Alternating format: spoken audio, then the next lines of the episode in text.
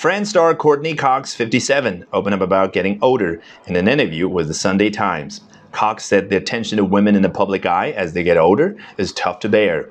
The scrutiny is intense, but I don't know if it could be more intense than what I put on myself, she told the outlet. She's still trying all kinds of new beauty products, she said. I'm a product whore, she quipped. I will try anything.